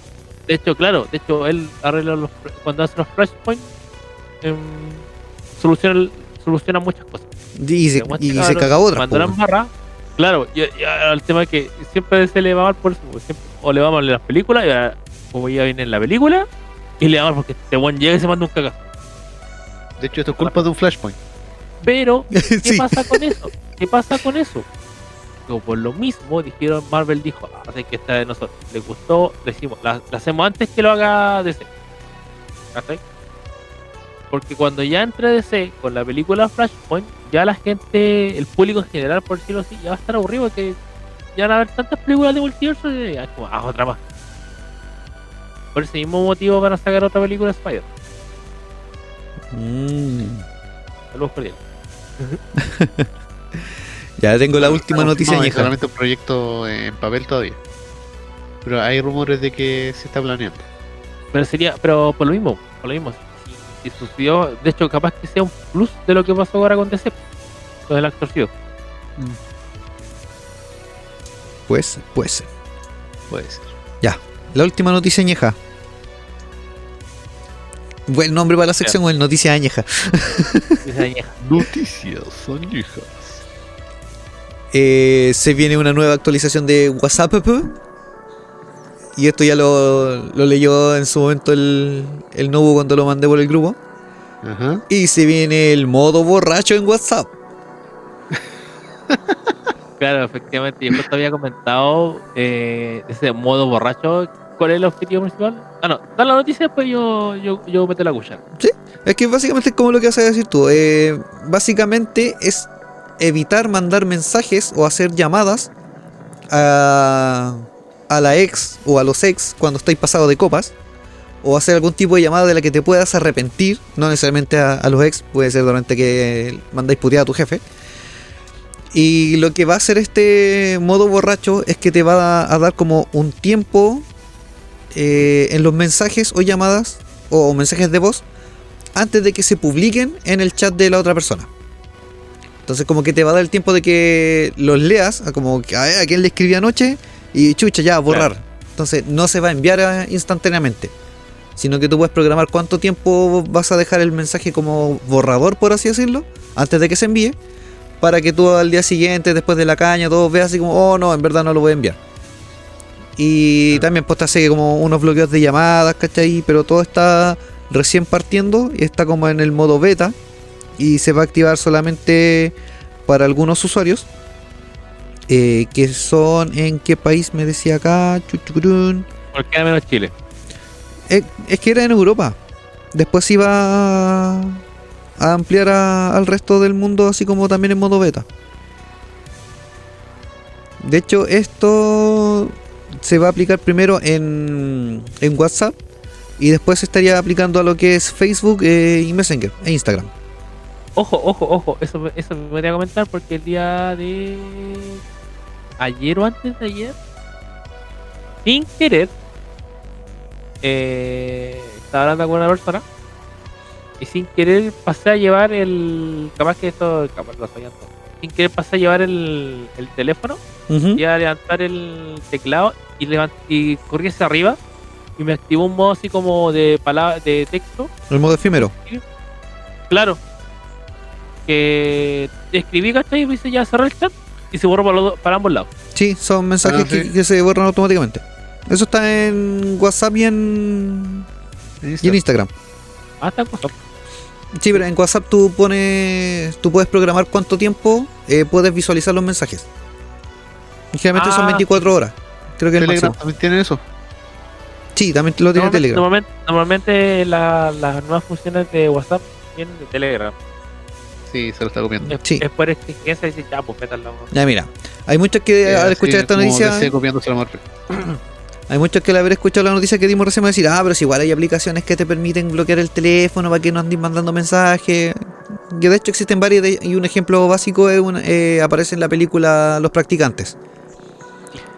Eh, pero la aplicación del modo borracho de WhatsApp sería capaz de identificar cuando tú ya estáis pasado de copas, incluso con niveles medidos de ebriedad. Y eh, cuando se haya identificado esto, la función hará creer al usuario que su teléfono sigue funcionando de manera correcta. Y además, la herramienta sería capaz de retrasar el envío de mensajes de texto en la aplicación, así como contenido multimedia y notas de voz. La idea del, le pasaba ahí el joystick desconectado al, A- al hermano chico. La Claro. idea del, mono, del modo borracho de WhatsApp ya fue patentada, aunque todavía no existe información certera de las fechas de su implementación. Y es probable que, como ocurre con nuevas funciones, primero sea sometida a una prueba para usuarios beta eh, y que esto eh, no desestima que el modo borracho funcione para las otras plataformas de meta eh, conocidas antes como Facebook, que serían Instagram, Facebook y Messenger. Entonces como que el- la aplicación sola te va a decir, no, lo que pasa es que estáis copeteado, no voy a mandar tu mensaje, lo voy a dejar en borrador. Claro. Ya, mira, aquí tengo una idea millonaria. Necesito eh, a un técnico electrónico nivel superior ¿Ya? que, que- que sepa así de circuito y cosas así. Y un informático que sepa programar este, esta idea. Oli. Ya, eh, esta es la cosa. Vamos a crear un test de alcoholímetro por Bluetooth que se conecta al teléfono y que te desbloquee el teléfono. Así como cuando desbloquees con la huella, ahora lo desbloquees con el aliento. ¡Pah! Millonario. Menos mal que esta weá no va a salir al aire.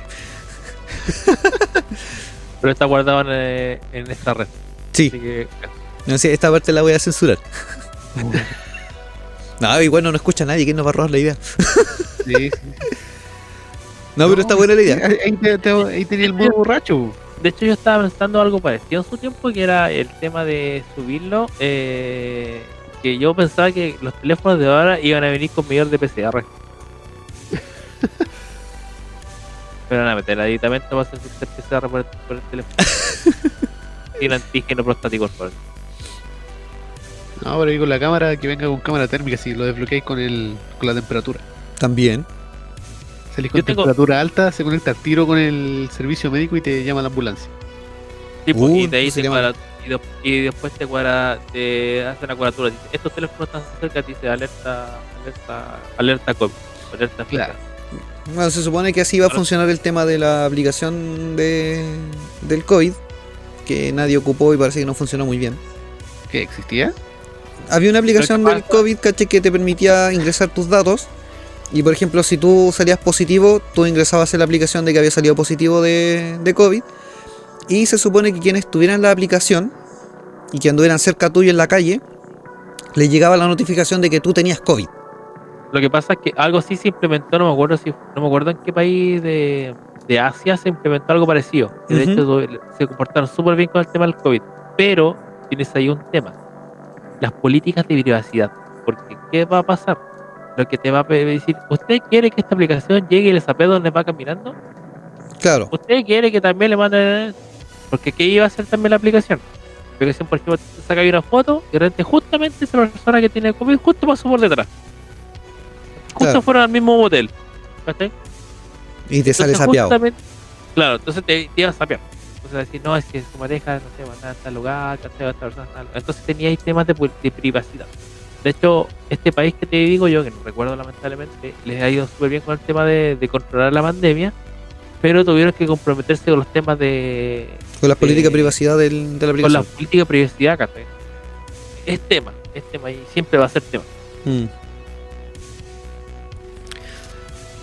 Ya, pues. Y ahí estaríamos entonces con las noticias. Yo, yo tengo una noticia más, es Dale. cortita. Sí, dale. ¿Se acuerdan de Him?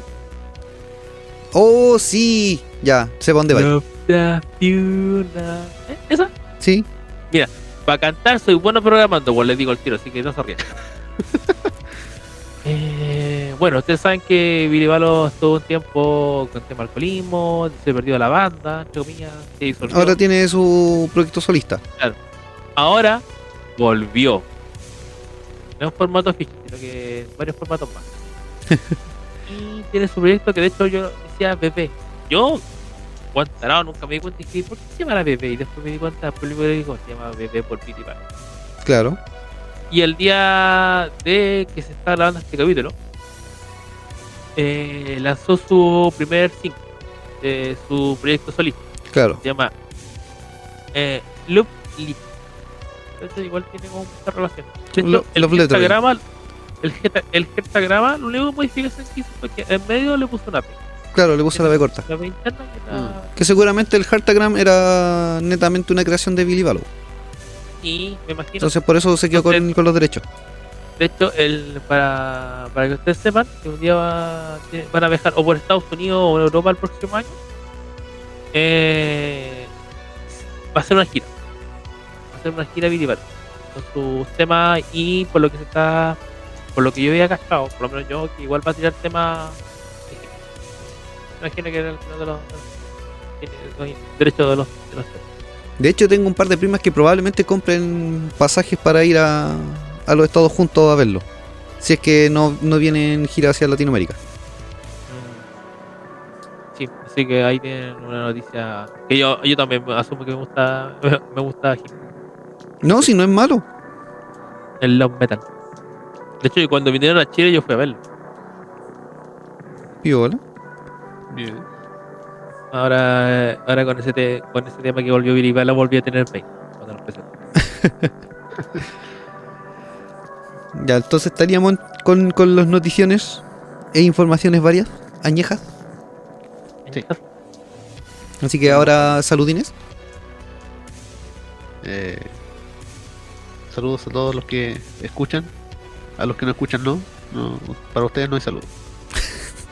No, y no sacáis nada mandar salud si no lo van a No, escuchar. tampoco. Por eso, a los que están escuchando, sí, saludo para ellos. Como siempre a Mortichan, que siempre está apoyándonos. Sí, Pronto se viene nuevo escucha, sí, un vamos nuevo a ser tíos. fanático. Vamos a ser tíos. Sa- saludos también a, a esta chica artesana que vive en Alemania, a la Vane, que llegó a nosotros gracias a la Mortichan. Sí. Y ella siempre comparte. Hoy día, de hecho, estaba viendo que compartió una historia que nos estaba escuchando. Así que saludos para ella también. Ah, sí. ¿Y qué más? ¿Qué más? Yo mando salud, yo le mando salud y suerte porque tengo un conejo que va a tener que trabajar esta fin de semana. Mm. Uy, eh, saludo a, a mis compañeros de trabajo que, que están escuchando el podcast. Ah, ¿en serio Ah, escuchan el muy bien, podcast? muy bien por ellos. Sí, sí, tengo mis compañeros de trabajo que escuchan el podcast, así que saludo al, al René, al Mauro y al Andrés. Llevando cultura a la, a la empresa. Muy bien. Sí, Yo tal, vez- yo tal vez le diga a la gente de Vega, pero me cae todo como el. No, escuchan esto, me lo. Eh, Tenéis que hacer que el, el gerente de, de- de esa empresa escuche el podcast para que no auspicie. sí. No, creo que no. Dile a Basilio Lupi que lo escuche. Uy, pero. ¿Tú cachas a Kingpin? ¿A quién? ¿A Kingpin? Creo que no. ¿Fumi? ¿Ah? Me suena. Daredevil. Ah, eh, ese Kingpin, sí. Ya, déjame ahí nomás.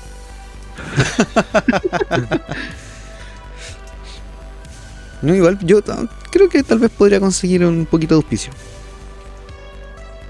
Sí, además de, del computador, la pantalla, necesitamos más auspicio. No, es que de real auspicio. Ah, sí, pues, obvio. Eh, Déjame ver qué, qué puedo lograr. Y, No, y sí. difusión. Por eso, incluye todo eso. Yo podría conseguir. en vez de la, de la alarmas que pone la, la prueba de sirena de los lunes, No, no, no. Es que no, no, no serían ellos los, los del auspicio. No, pero que lo. Es algo más grande. Oh, cómo odio esa, esa simulación de sirena, por Dios. A mí me ayuda a saber cuándo No, son las mira. 10. Mira, a mí me mira, ayudó a yo- saber qué día es. Yo entiendo, mira, yo entiendo, oye, igual se agradece, igual se agradece, me- mira, hace tiempo que, que cuando lo aprueban, el problema es que aquí tenía el concierto y tengo cinco perros, o sea, imagínense la felicidad que tengo yo escuchando cinco perros aullando, bueno, un día lunes a las 10 de la mañana. Ya es lunes, ya es mañana. Hoy que agarramos vuelo hoy día. Sí.